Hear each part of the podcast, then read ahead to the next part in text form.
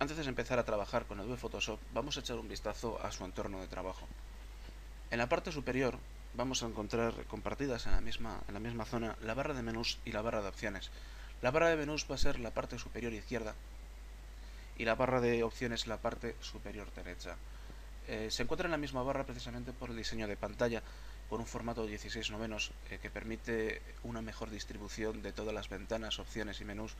eh, sin restarle espacio a lo que es el entorno de trabajo de la fotografía.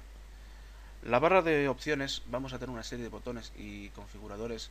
que nos van a permitir cambiar las características de visualización en pantalla, además de dos botones con acceso directo al bridge y al mini bridge, que son visualizadores de fotos del propio programa Adobe, que nos van a permitir como paso previo la selección del material que luego editaremos en Photoshop. Justamente debajo de la barra de menús y de la barra de opciones vamos a encontrar la llamada barra de aplicaciones, también con una serie de botones, de pestañas, de deslizadores y de características eh, que van a ir cambiando en dependencia de la herramienta que tenemos activada.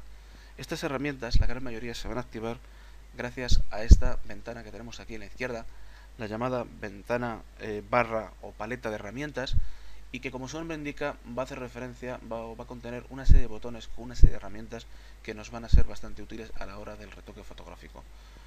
Los que hayan trabajado con versiones anteriores de Photoshop estarán más acostumbrados a ver la paleta de herramientas justamente con esta forma, quizás un poquito más cuadrada y con dos columnas eh, con los botones.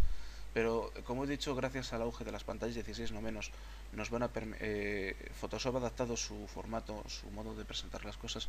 para precisamente dejar mucho más espacio a la fotografía. En este caso, la barra de la paleta de herramientas vamos a tener una serie de iconos que son botones y que van a hacer referencia a distintas herramientas que, con las que vamos a poder trabajar. Eh, si posamos el puntero del ratón eh, sobre cada una de estas, nos va a aparecer una ventana con el nombre de la herramienta y entre paréntesis el comando que va a permitir su activación mediante teclado. También en la parte inferior derecha vamos a tener un pequeño vértice negro que va a hacer eh, referencia a que no es una herramienta unitaria, sino que es una herramienta que pertenece a una familia. Si pinchamos con el botón de la derecha eh, sobre el botón o pinchamos con el botón de la izquierda sobre el vértice, nos va a aparecer un desplegable con todas las herramientas que componen esa familia. Familia de herramientas de selección poligonal, familias de herramientas de selección lazo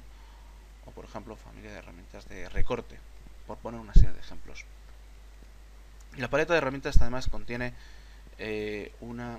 una parte en la zona de abajo del todo que nos va a hacer referencia, como veremos más adelante, a color frontal, color de fondo y el modo de máscara, que ya veremos qué, es. En la parte derecha del entorno de Photoshop vamos a tener a modo de columna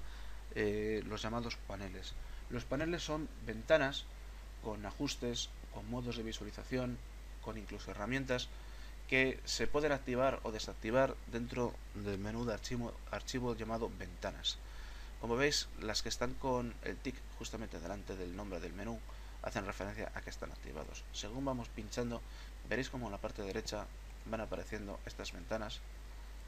van cambiando o desapareciendo dependiendo si las pulsamos o no.